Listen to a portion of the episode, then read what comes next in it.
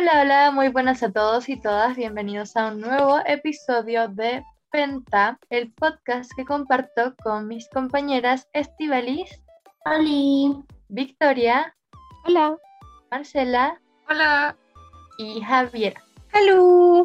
Eh, hoy estaremos acompañando tu tarde, mañana o noche. El día de hoy estaremos hablando sobre el borrador de la nueva constitución, abarcando temas como la salud, el medio ambiente, los derechos sexuales y reproductivos, entre otros tópicos, que son relevantes con el fin de comparar el borrador con la constitución actual y desmentir a la gente de Twitter.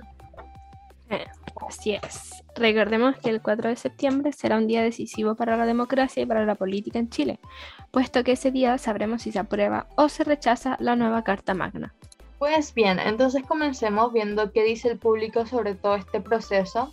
En esta parte hablaremos sobre porcentajes entregados por distintas encuestas, así que a continuación escucharán muchas cifras, por lo que tienen que prepararse. Eh, Javi, ¿te gustaría empezar? Por supuesto que sí. En una encuesta realizada por CADEM se le preguntó a 702 personas sobre si su posición frente a las votaciones era de apruebo o rechazo.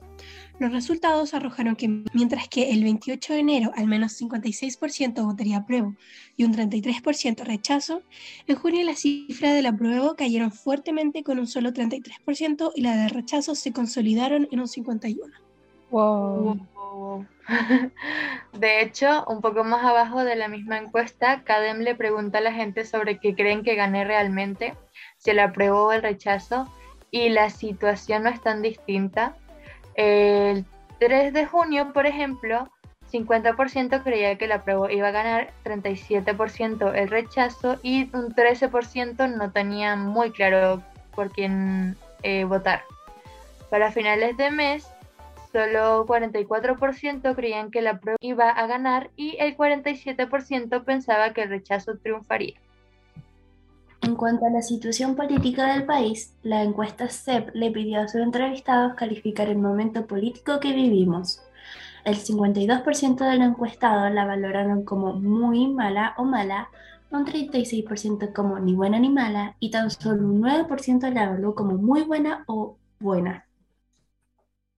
En cuanto a la encuesta Ipsos, en donde se entrevistaron a 800 personas, se pidió evaluar del 1 al 7 una serie de emociones que el público sintiera que los identificara en donde 1 no los representa para nada, 7 los representa mucho.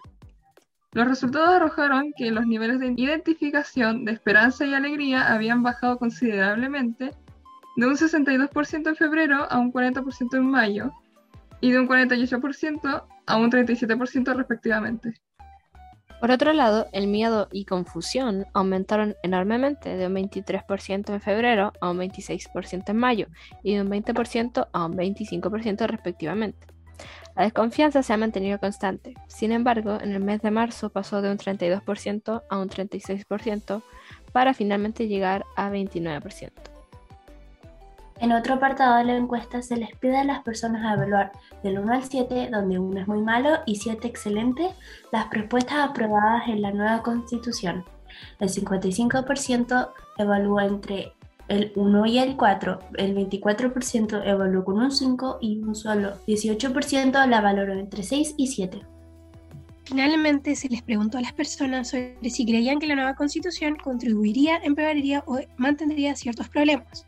Gran parte de las opciones fueron marcadas como seguirán igual. Sin embargo, ideas como las bajas pensiones, el servicio de salud deficiente y la mala calidad de educación tienen porcentajes bastante altos. Un 43% el primero, un 41% el segundo y un 40% el último. Bueno, para que no piensen que nosotros no hicimos nada para agregar a esta información, y que solo sacamos datos desde encuestas de Internet, también realizamos un sondeo propio para descubrir cuáles eran los temas que más preocupaban a las personas. Con lo que concluimos que, eh, y a partir de nuestra encuesta, los puntos que más acomplejan a la, a la gente son la salud con un 88,9%, la seguridad con un 70,4%, medio ambiente con un 61,1% y propiedad o vivienda con un 37%.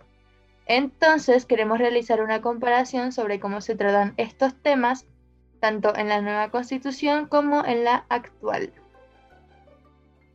Pues bien, como vimos, la situación no está muy a favor a la constitución actual. Por esta misma razón decimos ver qué pasa realmente con el borrador, comparar ambas constituciones y lograr entender por qué existe tanto descontento. Bueno, vamos a empezar entonces. En temas de salud, la actual constitución contempla en el capítulo 3, artículo 9, que el Estado protege el libre e igualitario acceso a las acciones de promoción, protección y recuperación de la salud y de rehabilitación del individuo. Es deber preferente del Estado garantizar la ejecución de las acciones de salud, sea que se presten a través de instituciones públicas o privadas, en la forma y condiciones que determine la ley, la que podrá establecer cotizaciones obligatorias. Cada persona tendrá el derecho a elegir el sistema de salud al que desea acogerse, sea este estatal o privado. Mientras que en el borrador se considera en el artículo 14 que el Estado deberá proveer las condiciones necesarias para alcanzar el más alto nivel posible de la salud, considerando en todas sus decisiones el impacto de las determinantes sociales y ambientales sobre la salud de la población. El Sistema Nacional de Salud será de carácter universal, público e integrado. Por tanto, en la nueva Carta Magna no se contempla el derecho, o más bien no se menciona textualmente el derecho a elegir el sistema de salud en el que usted desea atenderse. Sin embargo, esto no significa que le obligarán a atenderse sí o sí en un sistema público, ni tampoco significa que dejarán de existir las clínicas u otras instituciones de salud privadas. Así que la ciudadanía sí podrá elegir tratarse en prestadores privados, solo que estos últimos tendrán que regir en cuanto a los principios del sistema público.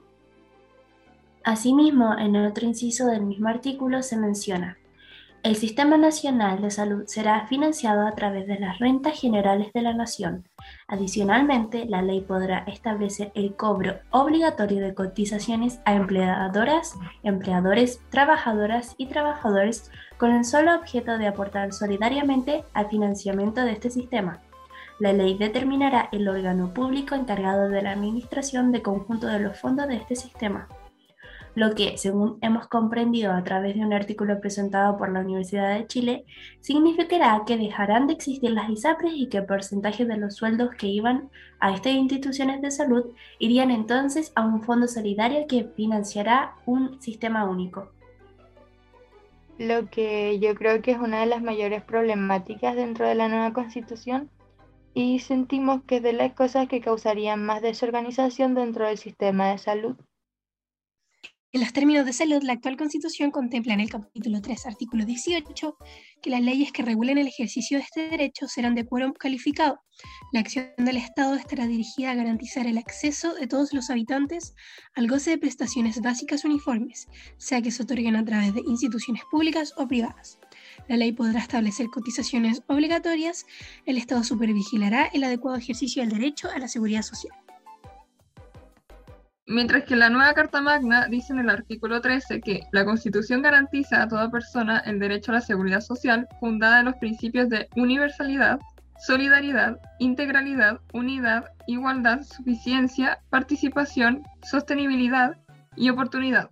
La ley establecerá un sistema de seguridad social público que otorgue protección en caso de enfermedad, vejez, discapacidad, supervivencia, maternidad y paternidad, desempleo, accidentes del trabajo y enfermedades profesionales y en las demás contingencias sociales de falta o disminución de medios de subsistencia o de capacidad para el trabajo, lo que claramente considera a todas y cada una de las personas que estén en distintas situaciones y que poseen ciertos problemas, cosa que la constitución actual no es así. Es importante recalcar que los artículos de salud y seguridad social no están del todo desarrollados dentro del borrador, y lamentablemente se dejaron muchos cabos sueltos. Sin embargo, la poca información que pudimos obtener apuntaba al artículo 18. Sobre esto solo nos queda esperar la versión oficial de la Constitución. Por último, en aspectos medioambientales, la actual Constitución en el capítulo 3, artículo 8, presenta que el derecho a vivir en un medio ambiente libre de contaminación. Es deber del Estado velar para que este derecho no sea afectado y tutelar la preservación de la naturaleza. La ley podrá establecer restricciones específicas al ejercicio de determinados derechos o libertades para proteger el medio ambiente. Ahora, Para comparar, en el borrador de la nueva constitución hay muchos incisos que hablan sobre la protección de la naturaleza y el medio ambiente, tal como los que aparecen en el artículo 26, capítulo 5, principios ambientales. Son principios para la protección de la naturaleza y el medio ambiente, a lo menos los principios de progresividad, precautorio, preventivo, justicia ambiental, solidaridad intergeneracional, responsabilidad y acción climática justa. Y en el capítulo 5, artículo 1, es deber del Estado adoptar acciones de prevención, adaptación y mitigación de los riesgos, vulnerabilidades y efectos provocados por la crisis climática y ecológica. El Estado promoverá el diálogo, cooperación y solidaridad internacional para adaptarse, mitigar y afrontar la crisis climática y ecológica y proteger la naturaleza. Uf, estuvo un poco intenso eso. Demasiado, la verdad. Pero ahora pasaremos a la siguiente sección, derribando mitos con Penta. Esta sección la creamos para esclarecer discursos o comunicados que por alguna razón se han vuelto populares. Adelante, estudio. Pues bien, como primer tema de esta sección hablaremos sobre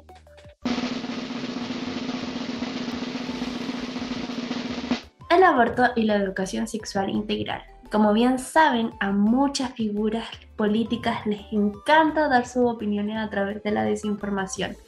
En este caso tenemos al senador de Evópoli, Felipe Cast, quien ha divulgado noticias falsas a través de sus redes sociales repetidas veces. Estas noticias falsas está relacionado el artículo 16 que habla sobre los derechos sexuales y reproductivos. El ex candidato presidencial aseguró en una radio de la región de la Araucanía que el borrador de la nueva constitución permite el aborto hasta los nueve meses de embarazo. En primer lugar, el artículo 16 del borrador de la nueva constitución no dice en ninguna parte algo similar a lo que dice Felipe Cast. Lo único que se menciona es que el Estado garantiza el ejercicio de los derechos sexuales y reproductivos sin discriminación, con enfoque de género, inclusión y pertinencia cultural, así como el acceso a la información, educación, salud y a los servicios y prestaciones requeridos para ello, asegurando a todas las mujeres y personas con capacidad de gestar las condiciones para un embarazo, una interrupción voluntaria del embarazo, parto y maternidad voluntarios y protegidos. Asimismo, garantiza su ejercicio libre de violencias y de interferencias por parte de terceros, ya sean individuos o instituciones. Además, según lo menciona la constituyente del Frente Amplio, Constanza Schoenhout, el derecho al aborto se respaldará a través de una ley que garantizará la seguridad de los procedimientos médicos en los servicios y prestaciones necesarios para el ejercicio de este derecho, y también se deberá considerar los plazos para ejercer este derecho. Ahora hablaremos sobre lo que dice la gente por redes sociales respecto a la educación sexual integral. En algunas redes sociales como Twitter, muchos padres han mencionado que el artículo 17 del borrador de la nueva constitución, que habla sobre este tema, vulnera el derecho de los padres a educar a sus hijos y busca adoctrinar a los niños en esta materia. Pero cuando nos vamos al artículo 17, al que se hace alusión en los comentarios, se estipula que todas las personas tienen derecho a recibir una educación sexual integral que promueva el disfrute pleno y libre de la sexualidad, la responsabilidad sexoafectiva, la autonomía, el autocuidado y el consentimiento, el reconocimiento de las diversas identidades y expresiones de género y la sexualidad, que erradique los estereotipos de género y prevenga la violencia de género y sexual. Tal como mencionamos, en ninguna parte del artículo se habla sobre adoctrinar a los niños o que los padres tienen prohibido educar a sus hijos. De hecho, por más que uno busque por el borrador de la nueva constitución, no solo no sale nada relacionado a eso, sino que el borrador asegura la libertad de enseñanza.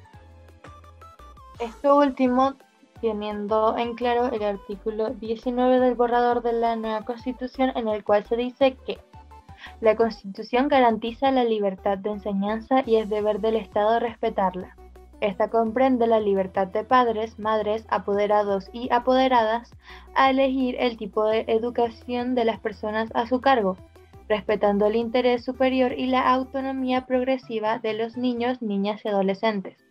Así que no solo dice que los padres tienen la libertad de elegir el tipo de educación que se le quiere dar a sus hijos, sino que además se dice que el Estado deberá respetar su decisión Por tanto, la educación sexual integral no adoctrinará a nadie y no vulnerará la libertad de los padres de educar o escoger la educación que quieran darles a sus hijos.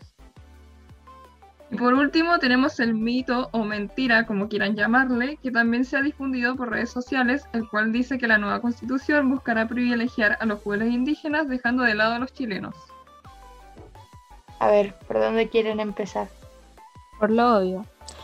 Para que sepan, en el mismo borrador de la nueva Constitución, artículo 23, que habla sobre el derecho a la igualdad y no discriminación, dice que la Constitución asegura el derecho a la igualdad. En Chile no hay persona ni grupo privilegiado queda prohibida toda forma de esclavitud.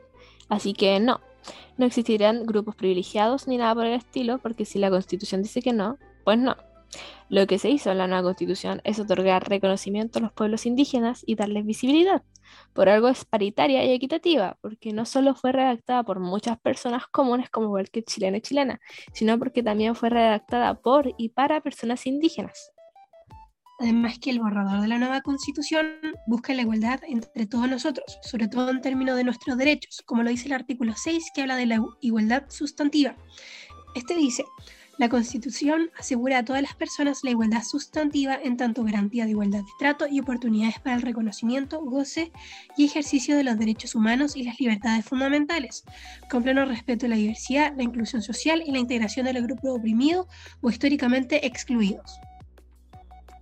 Así que el mismo borrador nos asegura que todos estamos en igualdad de derechos y que además no pueden existir grupos privilegiados. Creo que está bastante claro que nadie está más, más beneficiado que otro. Bueno, bueno, luego de haber desmentido algunas de las noticias, entre comillas, más famosas, eh, como equipo Penta queremos llevar a cabo una perspectiva que hemos encontrado relevante y que además no hemos visto demasiado en la opinión pública y hablamos en la forma que se configura la, política ahora. Eh, ¿A qué te refieres con eso? Me refiero a que de alguna manera en los últimos años hemos podido ver cómo la política se ha estado alejando cada vez más de su propio sentido. Sobre todo si lo pensamos desde las figuras públicas que nuestro país ha considerado, considerado como políticos. Son finalmente ellos quienes con estas actitudes faranduleras o de espectáculos terminan por generar la desconfianza y la falta de respeto que tiene la ciudadanía, la ciudadanía con la política. Y ya no estaba hablando o abogando a si son personas de derecha, de izquierda, o si van a aprobar o van a rechazar esta nueva constitución. Claro, debemos aclarar que no nos estamos metiendo con partidos políticos o de tendencia respecto a lo que está a favor o en contra de lo que se va a votar este 4 de septiembre, sino que se está hablando de todos y todas que han hecho de la política un tipo de como broma de mal gusto. Ah, igual eso tiene que ver con el nuevo borrador, ¿no? Como, o sea, creo que como que capto la idea, pero como que desarrolla la más, desarrolla más tu idea. Es que, como dijo la Javi, la política está haciendo una broma de mal gusto y sobre todo ahora con el borrador de la nueva constitución. No estoy diciendo que está pésima la constitución ni que es la mejor tampoco, sino que estoy diciendo que la gente no confía en los políticos y en los constituyentes, puesto que han existido estos escándalos, entre muchas comillas, sobre, sobre los constituyentes en donde se contradicen entre ellos mismos que no tienen enfermedades que dicen tener, que reparten fake news sobre lo que ellos mismos se supone que trabajaron y aportaron en el documento. Entonces igual la población chilena no tiene ganas de confiar o creer que lo que se les está ofreciendo es completamente cierto del todo. Claro, igual es muy interesante porque siento que esto lleva pasando bastante tiempo, o sea, hace harto rato que ocurre y no sé, ¿ustedes creen que sea como parte de nuestra cultura o en verdad es cosa de ahora? Mm, la verdad, eh, creo que no. De hecho, esta idea de hacer política como un reality show es más bien mm, antigua y podríamos decir que se comenzó a dar en la dictadura con la masiva censura que se hizo a gran parte de los medios de comunicación y la libertad de prensa. El régimen militar, recordemos, se encargó de demonizar todo acto relacionado con la política, por lo que gran parte de los contenidos que se exponían eran llevados más a la entretención y el consumo. De hecho, podríamos decir que este proceso de despolitización de la ciudadanía tiene grandes raíces en la cultura norteamericana, cuando se comenzó a utilizar la industria del entretenimiento como la tele o el cine como un arma para promover el espíritu patriótico. Y algo que es súper importante en la televisión es que éste logra acercarse al espectador de manera en la que la prensa o la radio no lo hace, generando emociones y activando mayor cantidad de sentidos que otros medios. Claro, igual lo podríamos enlazar con la dictadura porque se utilizó mucho la televisión como un medio de entretención para las masas, que además para el plebiscito del 88 la televisión fue de los principales medios por el que se hizo esta franja política. Entonces podemos ver que durante este periodo la gente se encontraba privada de mostrarse como sujetos políticos y para cuando llegó el retorno a la democracia la población simplemente se separó de ella y dejó la política a los políticos. Lo que según nuestra teoría hizo que la política quedara súper olvidada y desplazada de la vida pública como tema relevante. Entonces, como arrastramos con esta herencia mediática sobre la televisión, la única manera en la que los políticos podían acercarse a la gente era a través de esta. Además, no olvidemos que la televisión es un medio creado con el fin de generar emociones en el espectador, por lo que cuando estos políticos trataban de abrirse paso con esta forma antigua y aburrida de hacer política, los medios se veían en la obligación de sacar contenido de alguna manera. Entonces se ponían titulares hablando de los hijos de ellos, de la familia, de las casas, de las exparejas, de sus comidas favoritas, etc. De todo menos de la función que ellos ejercen factor importante para comprender cómo nuestra cultura entiende la política es saber que con el paso del tiempo las formas de construir políticos se transformaron a tal punto que si no trae drama o sensaciones en el público, poco o nada sirve. Es por esto que grandes celebridades de los 2000, como la Katy Barriga o Raquel Argandoña, cambiaron sus profesiones por asuntos de orden público. Y lo más impresionante es que lograron recoger el apoyo necesario para impulsar sus carreras sin tener ni una pizca de conocimientos políticos.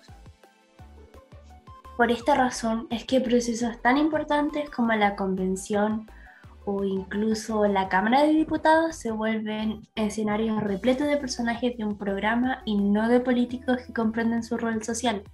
Finalmente, lo que termina pasando es que la ciudadanía escoge a aquellas personas que logran llamar su atención o generar una emoción en ellos, como podemos recordar a la tía Pikachu o al Rodrigo Rojas Vade, que construyeron sus carreras en base a emociones que causaban en la gente, pero que una vez que comenzó el proceso de escritura de la convención, del, borrador, perdón, se comenzó a ver su mala preparación, arruinando un proceso que podría ser el cambio más importante en Chile.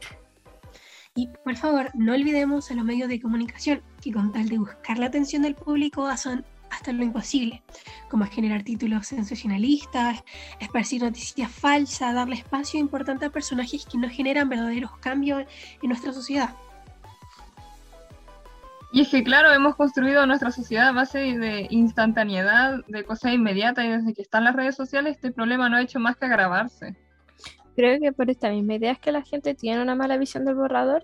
De hecho, según el sondeo que hicimos, menos de la mitad de las personas han leído el borrador. Con eso solo podemos pensar que se sacan conclusiones a partir de lo que se escucha en redes sociales o en la tele. Y se reafirman cuando recordamos el papel que han jugado los políticos por años, que hace cuestionarnos si en realidad vale la pena leer el borrador, cuando sentimos que la convención y la política estuvo desde un inicio compuesta por personajes de farándula, como si fuese un chiste. Mm, y bueno, ya para concluir, y habiendo mencionado todo lo anterior con respecto nuestra percepción sobre la política actualmente, queríamos decir que antes la próxima votación para el plebiscito de salida vean más allá de lo que han pintado los políticos participantes a este nuevo tiempo histórico y que no solo se fijen en quienes dicen que aprobarán o rechazarán el nuevo texto constitucional o en el cambio y esperanza que se ha prometido lograr a través de este recordamos nuevamente que deben ver incluso más allá de este trabajo que estamos realizando que por favor se informen correctamente a la hora de votar, que establezcan e identifiquen cuáles son sus propias convicciones y qué es lo que les importa o qué es lo que les perjudica para que lo tengan claro al momento de leer e informarse para que así su voto los beneficie. Además, recuerden que acá solo tratamos los temas que más preocupaban a personas de nuestro círculo social cercano y que existen muchos otros puntos que son importantes por lo que lo ideal sería que les ceden el tiempo para revisar cada uno de ellos. Pero, y bueno, con todo esto dicho, terminamos oficialmente el episodio de hoy. Esperamos que les haya gustado mucho, que hayan aprendido un poquito más y les pedimos por favor recordar que lean la constitución, em, que se informen en todas las partes posibles, que comparen sus puntos de vista y que construyan una opinión informada. Con esto nos despedimos y nos vemos en el próximo capítulo. Adiós. Sigan nuestro Instagram.